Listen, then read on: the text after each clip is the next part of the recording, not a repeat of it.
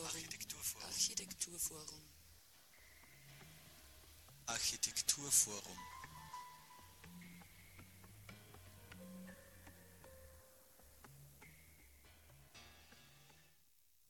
Hallo und herzlich willkommen zur aktuellen Ausgabe der Sendung vom Architekturforum Oberösterreich. Wir beschäftigen uns heute mit dem Thema Architektur und Tanz. Architektur macht Raum, Tanz nutzt Raum. Architektur kann als Zusammenspiel von Objekt und Material verstanden werden. Sie erzeugt den Rahmen für unseren Alltag und beeinflusst damit alles, was in ihr geschieht. Wir sind es gewohnt, Architektur unter streng funktionalen Aspekten zu produzieren. Architekten und Architektinnen schaffen feste Strukturen und Orte, mit denen wir umgehen müssen, auf die wir reagieren können. Choreografie ist das Arrangieren von Bewegungen. Sie ist nicht an funktionale Anforderungen gebunden. Zeitgenössischer Tanz erforscht die unendlichen Möglichkeiten, die sich in gegebenen Räumen befinden. Tanz ruft Aggregatzustände hervor, die untrennbar mit Gefühlen verbunden sind. Er beeinflusst den wahrgenommenen und imaginierten Raum. Raum ist also der gemeinsame Nenner und in einer Ausstellung von 20.10. bis 17.12. und zwei Performances am 14. und 19.10. um 19 Uhr zeigt das Architekturforum Oberösterreich Momentaufnahmen eines fortlaufenden Prozesses experimenteller Raumproduktion. Unterschiedliche Versuchsanordnungen werden dokumentiert, Strukturen aufgebrochen und Bewegungen eingefroren. Die beiden vorangestellten Performances verschaffen den Besucher und Besucherinnen Einblicke in die Entstehung der Exponate, ebenso wie Bewegung selbst hört Raumproduktion durch Bewegung nie auf. Diese Geschichte hat kein Ende, sie wird mit und durch das Publikum fortgeschrieben. Wir haben dazu heute den Leiter des Architekturforums Oberösterreich, Franz Koppelstädter, zu Gast und außerdem auch die Hauptbeauftra Hauptbeauftragte, na, dass ich es rausbringe, von Architektur und Tanz, Anna Vierak. Ja, genau. Hallo und herzlich willkommen. ja, Vielleicht steigst du mal ein, Thomas. ja. Äh, hallo, äh, am Mikrofon Thomas Moser. Meine Kollegin Sarah Praschak hat bereits Grundsätzliches zum aktuellen Ausstellungsprojekt äh, vom Architekturforum Oberösterreich gesagt. Vielleicht gleich zu Beginn mal die Frage, was war das Verlockende, das Thema Architektur und Tanz ins Visier zu nehmen und ähm, wie das auch eben im Architekturforum räumlich umgesetzt werden kann. Also begonnen hat die Geschichte eigentlich schon letztes Jahr, wo wir das Thema Rand gehabt haben und in diesen, dieser Randausstellung ist es auch um die Überschneidung der Disziplinen gegangen, also die Ränder der Disziplinen. Letztes Jahr war es noch die bildende Kunst und kurz darauf ist der Higin Delimat, der zweite Projektleiter und äh, der, der mit der Anna Vierak und mir die, dieses Projekt konzipiert hat, auf mich zugekommen und ist mit mir ins Gespräch gekommen. Und ähm, gemeinsam haben wir drei dann dieses Konzept erarbeitet, um herauszufinden, wo denn die Überschneidungsbereiche von Architektur und Tanz sind. An und für sich passiert es ja oft so, dass diese zwei Disziplinen nacheinander passieren. Es gibt zum Beispiel ein Bühnenbild und das wird dann betanzt oder es gibt ähm, bestehenden Leerstand oder irgendwelche Räume im Urbanen, die dann von Breakdancern bespielt werden. Das heißt, diese Raumproduktion passiert immer nacheinander. Erst kommen einmal die bildenden Raumproduzenten, Architekten zum Beispiel, und dann kommen die, äh, die Akteure, das kann ähm, basant sein, aber es kann auch in, in gesteigerter Form zum Beispiel eine Tänzerin sein und reagiert auf diese Räume. Und unser Ansatz war von Anfang an herauszufinden, was passiert, wenn man diese beiden Gruppen von Akteurinnen gleichzeitig agieren lässt. Vielleicht wollt ihr auch noch ein bisschen was dazu sagen äh, bezüglich dem, wie eben Bewegung und Tanz auch äh, Raum beeinflussen kann und umgekehrt eben, also welche Möglichkeiten gegeben sind durch den Raum. Das ist ja auch so ein Aspekt, der sicher beleuchtet wird während der Ausstellung. Mhm.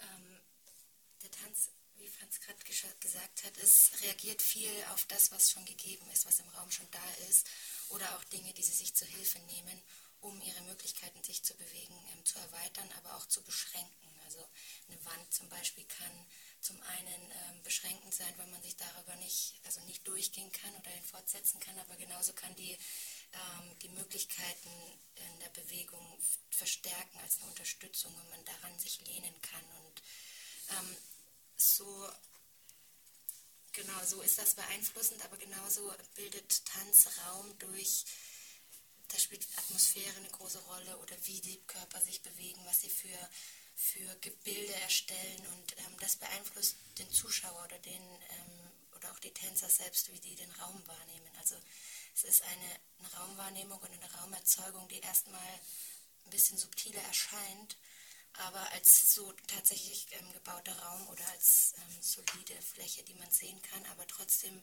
ist ähm, die Wirkung, die die Bewegung und die ähm, Menschen haben, also sehr stark und sehr groß und ähm, beeinflussen auf jeden Fall die Räumlichkeit.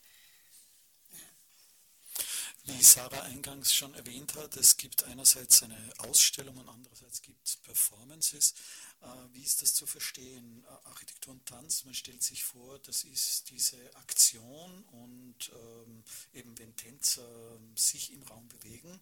Ähm, andererseits gibt es eine Ausstellung. Welchen Wert oder welchen, welchen Stellenwert spielt dann in diesem Zusammenhang die, die Dokumentation von diesen, von diesen Bewegungsformen?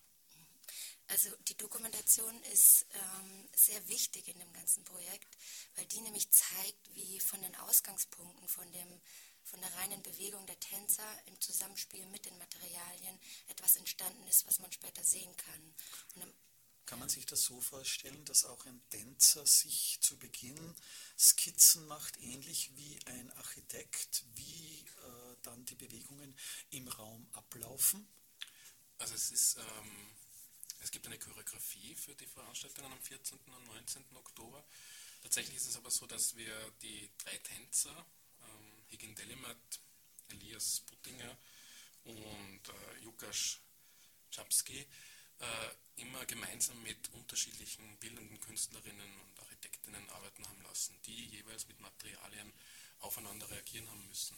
Also es war nicht so, dass jetzt irgendwer dem anderen was vorgeben hat können, sondern die sind quasi aufeinander losgelassen worden und ähm, mit dem Ziel, was experimentell Neues aus dem Zusammenspiel und aus der Bewegung und aus der Kunst zu produzieren. Das heißt, es gibt schon eine gewisse Analogie zum Planungsprozess, zum klassischen, wo es ja auch äh, gegenüber gibt von Bauherr und Architekt, also von oder auch von, von äh, Handwerkern oder diejenigen, die eben entscheiden, dass etwas in Holz oder in Metall ausgeführt wird. Mhm. Ähm, das gibt es ab dem, also aber nur sehr wenig, dass wir uns entschieden haben für Materialien und für Personen, die involviert sind. Und ähm, diese Materialien, die Personen und die Tänzer, die Artisten und die Tänzer, waren Ausgangspunkt für das, was jetzt entstanden ist. Und ähm, anfangs hatten wir ähm, lange experimentiert und überlegt und geschaut, wie man, wie man anfangen kann. Und ähm, da man aber nicht von nichts beginnen kann, braucht man was, mit dem man umgehen kann.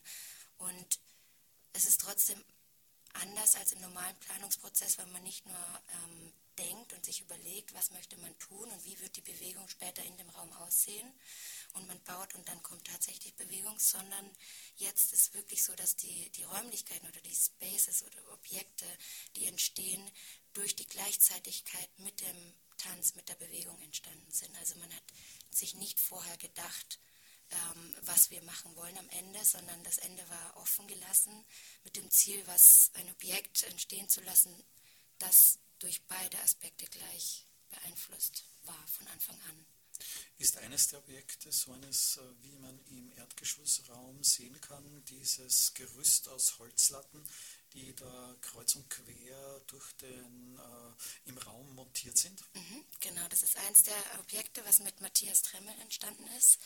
Der Künstler, der hat ähm, diese Holzstangen und ähm, Balken zusammen mit den Tänzern ausprobiert und ausgewogen, wie sie sich damit beschäftigen und ähm, bewegen können. Und so ist Stück für Stück was dazugekommen, wieder weggekommen. Diese Konstruktion ist gewachsen, hat wieder abgenommen und ähm, diese Konstruktion, die man jetzt im Erdgeschoss sieht, im AFO, die ist ähm, entstanden mit allen, durch alle drei Tänzer und den Künstler zusammen, durch Ausprobieren, durch Möglichkeiten auswägen und ähm, steht jetzt so fertig als Objekt dort, wird aber während der Performance eben betanzt. Und ähm, ist entstanden durch die, mit der Bewegung und durch die Bewegung. Mhm. Das heißt, das ist diese äh, experimentelle Raumproduktion, von der es die schon eingangs die Rede war, die dann halt zu sehen ist während der Ausstellung. Genau, die ist zu sehen und soll aber auch interaktiv ähm, benutzt werden können. Also die Zuschauer sollen selbst auch ausprobieren können, wie sie ähm, mit den Materialien selbst den Raum beeinflussen und verändern können. Das heißt, die Performance ähm, zeigt, ähm, was man alles machen kann, wenn man tanzt, also durch die Bewegung tanzt. Und die Zuschauer selbst können dann auch ausprobieren, wie sie durch ihre Bewegung das mit beeinflussen können. Wie seid ihr konkret auf diese äh, drei Tänzer gestoßen? Ähm, also es sind ähm, drei Tänzer in dem Fall, also man kann das mit gendergerecht sagen, ähm, die äh, zum Teil schon mit Higgin Delimat, also dem Choreografen und, und äh, einem der Tänzer schon öfter gearbeitet haben, also der, speziell der Elias äh, Buttinger ist, äh, ist ein langjähriger Tanzpartner und der Lukas Czapski ähm, ist auch in, in, ähnlicher Verfassung. Es ist irgendwie wichtig anscheinend, dass die ähnlich körperlich konstituiert sind. Es ist zum Teil sehr kraftraubend und anstrengend. Es wird ähm, relativ lange Performance sein. Also wir haben das, äh, wir haben noch kein Zeitlimit, aber ähm, das so durchzustehen und mit diesen schweren Materialien zu, zu hantieren dann, das sind zum Teil Eisenteile, ähm, Holzplatten, große und so weiter und, und Ethanit-Objekte. Ähm, da braucht es irgendwie so körperlich ähnliche Konstitution. Äh, und äh, von der Ausbildung her, die haben alle an der Bruckner Uni studiert auch sehr viele Elemente aus dem Breakdance. Äh, das, das wird man dann auch in der Performance merken. Äh, es ist langsamer als ein klassischer Hip-Hop-Breakdance, aber Figuren und Bewegungsabläufe aus, aus diesem Genre äh, sind auf jeden Fall eingeflossen. Mhm. Sind außer diesen, diesem Gerüst äh, noch Veränderungen äh, in, den, in den Räumen, wo das stattfindet, passiert? Oder ist es auch dann so, dass äh, bei einer, oder, oder geht es um, um diese Konfrontation äh, von Tanz äh, und Tänzer und Raum um, um Kunstwerke oder geht es da auch um äh, Material pur oder, oder Alltagsgegenstände oder so? Oder ist das immer so eine eher eine Installation wie diese, wie diese Holzbalken, die da so zu diesem Objekt montiert wurden? Mm, wir haben sehr unterschiedliche Materialien, mit denen wir arbeiten.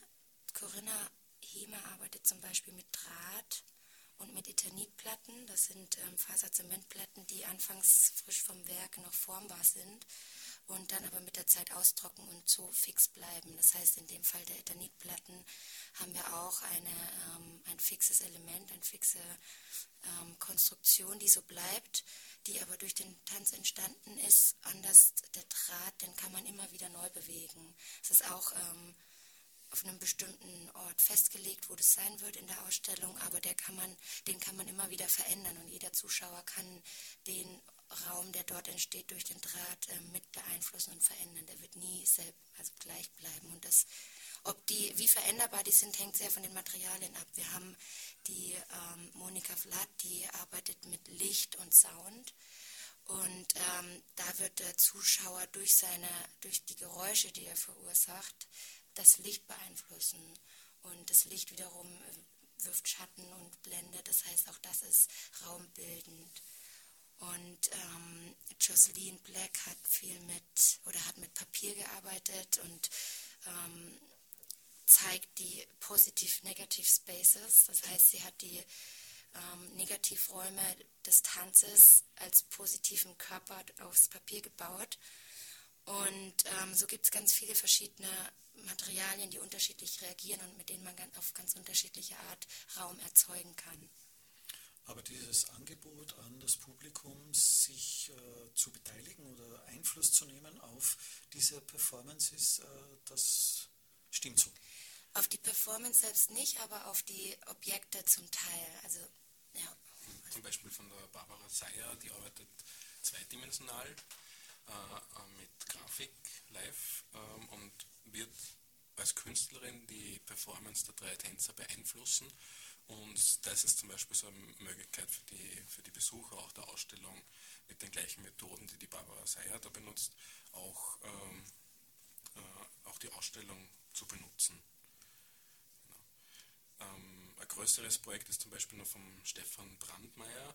Das ist so konzipiert, dass es ähm, modular ist, dass es veränderbar ist, äh, ist aber in Wirklichkeit so dermaßen schwer und, und, und äh, behäbig, dass es wahrscheinlich jetzt fürs Publikum schwer wird, da, da tatsächlich äh, zu interagieren in, in dem speziellen Fall.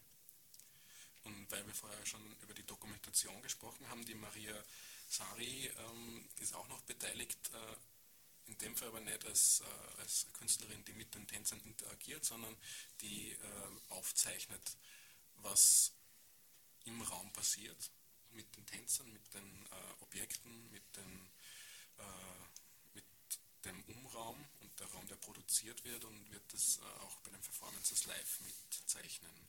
Mhm. Das klingt echt spannend. Also die sind dann eben am 14. und 19.10. die Performances und die Ausstellung läuft von 20.10. bis 17.12. Aber ja, das war sie noch nicht mit dem, was so passiert des Monat, sondern es ist zum Beispiel heute auch etwas, der Outstanding Artist Award wird nämlich heute um 19 Uhr im AFO verliehen. Vielleicht magst du dazu ein bisschen was sagen, Franz. Da, ja, gerne. Das hat uns jetzt schon länger beschäftigt. Ähm, schon seit Anfang des Jahres haben wir die Ausschreibung betreut von dem äh, Preis, der einen relativ langen Titel hat, als tatsächlich Outstanding Artist Award des Bundeskanzleramts für experimentelle Tendenzen in der Architektur 2016. Das merken Sie sicher alle. ähm, ich habe länger gebraucht, bis ich es auswendig äh, kann. Ähm, der wird biennal vergeben, also vom, wie der Titel schon sagt, vom Bundeskanzleramt und hat die Intention ähm, auszuloten, was denn an äh, Tendenzen in der Architekturszene momentan so vorhanden ist, äh, um zu bewerten, was von dem Potenziale für die Zukunft birgt ähm, das äh, geht jetzt gar nicht darum, dass es gebaute Häuser sind, gebaute Architekturen. Äh, tatsächlich sind die Preisträger, die erst heute um 19 Uhr verraten werden, ähm, eigentlich ausschließlich nicht gebaute Architekturen. Es geht um äh, Raumforschung, also nicht Weltraumforschung, sondern räumliche Forschung, hat mit Geografie zu tun und Kartografie zum Teil, hat äh, auch damit zu tun, wie räumliche Gegebenheiten dargestellt werden. Ähm, es waren bei den Einreichungen und sind auch bei den Preisträgern ähm, recht schöne Darstellungen, die aber nicht nur ästhetisch schön sind, sondern auch in ihrer äh, Methodik sehr geeignet. Zum Beispiel Graphic Novels kommt immer wieder vor. Ähm, es wird ausgelotet und geforscht, wie äh, der Alltag, alltägliche Handlungen unsere Städte, unsere Umwelt beeinflussen. Und insgesamt zeigt die Ausstellung zu dem Preis äh, also einen sehr guten Querschnitt, was denn an Architekturfakultäten momentan so ausgebildet wird und was diese äh, Absolventinnen nach dem Studium so treiben. Also es äh, richtet sich an Architektinnen, die am Beginn ihrer beruflichen Laufbahn stehen. Und, äh, und das, das sind sehr unterschiedliche Dinge. Also wenn man jetzt im Kopf hat, dass Architektinnen ähm, aus der Uni rauskommen und Häuser bauen, dann stimmt das zum Teil. Aber man kann sich bei uns jetzt anschauen, die nächsten äh, drei Wochen, was denn die sonst noch machen. Magst du vielleicht aber Beispiele nennen? Ähm, ja, also was, was immer wieder mal vorkommt, ähm, ist, sind Themen wie Migration, Flucht und Migration. Ähm, ein sehr schönes Projekt äh, beschäftigt sich mit der äh, Dystopie von Fortress Europe, also was passiert, wenn wir äh, aufhören, solidarisch als Weltgemeinschaft oder naja, aufhören ist jetzt vielleicht der falsche Begriff, aber noch weniger solidarisch als Weltgesellschaft agieren, sondern mehr Nationalismen äh, pflegen und uns mehr abschotten noch, äh, wie, wie kann das ausschauen? Ähm, einerseits dargestellt durch durch Fotokollagen, also so, dass man sich das tatsächlich bildlich vorstellen kann, andererseits begleitet von, ähm, von Erzählungen, die Personen, fiktive Personen in diesen Dystopien äh, erleben. Ähm, das, äh, das, Resultat von dem Projekt ist tatsächlich ein recht schönes Buch zum Beispiel. Andererseits gibt es auch äh, äh, Methodiken zur Formfindung. Es ist eine Maschine erfunden worden, die aus verflüssigtem Wachs dann Objekte generiert. Ähm, es gibt parametrische Designs, also was man so als Blob-Architektur kennt. Ähm, was noch? Ähm, also ich würde es ja nicht alles verraten, am besten schaut sich das dann an. Ähm, wir haben circa die Hälfte von den 46 Einreichungen momentan im AFO ausgestellt. Also wer sich davon ein Bild machen möchte, was momentan angesagt ist an neuen Tendenzen, heute Abend im Architekturforum Oberösterreich, Herbert Bayer Platz 1 in Linz um 19 Uhr die Eröffnung der Ausstellung Outstanding Artist Award des Bundeskanzleramtes für experimentelle Tendenzen in der Architektur. Ähm, ein kleiner Vorausblick noch gegen Ende der Sendung und zwar auf eine Veranstaltung Anfang November im AFO. Da wird es äh, handfester sozusagen. Da geht es um eine Diskussion zum Thema Ortskerne.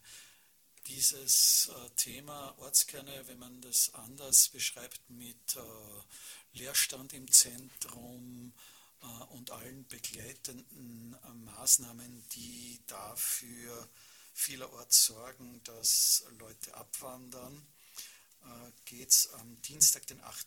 November um 19 Uhr. Es ist eine Diskussion mit äh, lang gedienten äh, Experten, Bürgermeistern, Planern. Äh, die Sendung wird moderiert von der ehemaligen Bürgermeisterin von Ottensheim, Uli Böcker, die nun in die auf die Landtagsebene gewechselt ist. Äh, Franz, für dich an, äh, an, dich die Frage, äh, warum habt ihr dieses Thema ausgewählt jetzt für eine Diskussion? Ja, so neu ist es ja gar nicht. Das Architekturforum beschäftigt sich tatsächlich schon mit, seit 22 Jahren mit diesen oder ähnlichen Themen. Wie kann Stadtentwicklung passieren? Was äh, passiert an den Rändern der Stadt? Ähm, und was ist los in den Landgemeinden. Diese strukturellen Probleme, mit denen beschäftigt sich ja zum Beispiel Landluft, du kennst dich ja eigentlich sehr gut aus mit dem Thema. Ähm, und die sind im doch sehr wesentlich. Ähm, wir wissen ja aus Statistiken, dass, dass die Stadtbevölkerung in Relation zur Gesamtbevölkerung steigt. Also Urbanisierung ist ein großes Topic schon seit längerem. Und was aber ein bisschen übersehen wird in, in dieser großen Diskussion, ist, dass es gleichzeitig zu diesem Zuzug äh, in die Städte so eine Art Vakuum in den Dorfzentren gibt. Das heißt nicht zwingend, dass statistisch Landgemeinden schrumpfen, äh, sondern die, äh, die Bevölkerung äh, verändert ihr alltägliches Verhalten und äh, langfristige Verhalten. Sie ziehen tendenziell in die Einfamilienhaussiedlungen am, am Rand von Dörfern und Städten. Sie gehen nicht mehr zum, äh, zum lokalen Nahversorger, sondern äh, kaufen am Weg von Einfamilienhaus zur Arbeit irgendwo an der Autobahnabfahrt ein. Ähm, es wird sie weniger in gemeinnütziger Arbeit in den Regionen engagiert.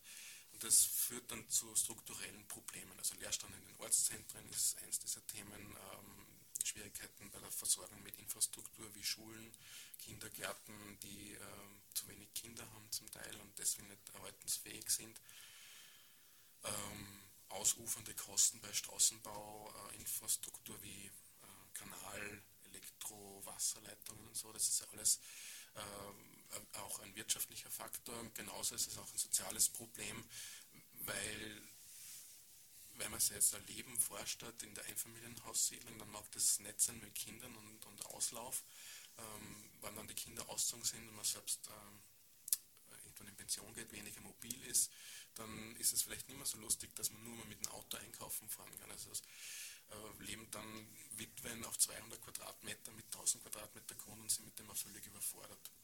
Also das ist ein Riesenkomplex mit Themen. Äh, und, und das werden wir wieder aufgreifen und werden es auch in Zukunft immer wieder, immer wieder behandeln müssen, weil es uns alle betrifft. Also es ist einfach ein gesamtgesellschaftliches Problem, kann man sagen. Man könnte eine positive Herausforderung formulieren, aber tatsächlich muss man, glaube ich, in dem Fall schon von Problemen reden. Ihr habt ja die Vortragenden oder Diskussionsteilnehmer einerseits nach Gemeinden ausgewählt, die in diesem Zusammenhang äh, vorbildlich zu nennen sind, weil eben dort nicht auf die übliche Art und Weise ähm, diese, diese strukturellen Probleme angegangen werden, sondern wirklich innovativ und mit entsprechender Wirkung. Möchtest du vielleicht äh, zu einer der Gemeinden, entweder Karls am Großglockner oder zu Weihern in Bayern, äh, kurz noch was sagen? Bayern in Bayern klingt so super, das reimt sich so schön. Ähm, der Michael Pelzer, der ehemalige Bürgermeister von Weihern in Bayern, ähm, ist ein sehr, sehr engagierter Politiker gewesen, der der scharf denkt und gut argumentieren kann und auch langfristig denkt. Äh, der hat mit ähm, zum Beispiel mit dem Architekten Wolfgang Sittger von Sittger Kasserer Architekten aus Salzburg äh, über Jahre lang äh, zusammengearbeitet und aber nicht nur an Objekten Dorfentwicklung betrieben, sondern man könnte schon fast sagen, städtebaulich in einer ländlichen Gemeinde agiert hat. Das geht los von der Definition von Freiräumen von Ortsplatz und so weiter. Es geht aber weiter bis zur äh, Baulandreserven ähm, und Beschränkungen von Zuzug zum Beispiel. Das ist ein Ding, das die Gemeinde mal auf die Fahnen schreiben trauen muss. Die, die sagen dann, wir wollen nicht wachsen quantitativ, sondern wir wollen qualitativ wachsen. Also wir, wir tun nicht so wie sehr viele Landgemeinden einfach möglichst viel Bauland widmen, damit man nur zwei, drei Familien mehr in die Gemeinde reinkriegt, ähm, weil es gesamtgesellschaftlich, äh, so war die These dort, nicht tragbar ist, sondern es muss eine andere äh, Form von Wachstum geben. Ja, genau. Michael Pelzer beschreibt ja dieses andere Form von Wachstum mit dem Ergebnis eines langen Entwicklungsprozesses, der dann dazu geführt hat, dass sich Weihern dafür ausgesprochen hat, wir bleiben Dorf. Und wer auch über Karls am Großglockner erfahren will, wie dort die, welche Maßnahmen dort ergriffen wurden, beziehungsweise äh, Peter Schneider hören möchte, ähm, welche Maßnahmen auch Architekten äh, dort ergriffen haben und wie das umgesetzt worden ist, dann zur Diskussion Ortskerne am 8. November um 19 Uhr ins AFO kommen. Und vielleicht noch zum Schluss ein kurzer Hinweis auf die nächste Sendung oder ja, genau, da wird es dann auch äh, um genau dieses Thema gehen, eben um Ortskerne. Und die nächste Sendung wird am 1. November sein, genau wie gehabt um 17 Uhr. Ja, für uns heute zu Gast waren Anna Vierak und Franz Koppelstädter. Vielen, vielen Dank fürs Kommen. Und ja, ich bedanke mich fürs Zuhören. Bis zum nächsten Mal.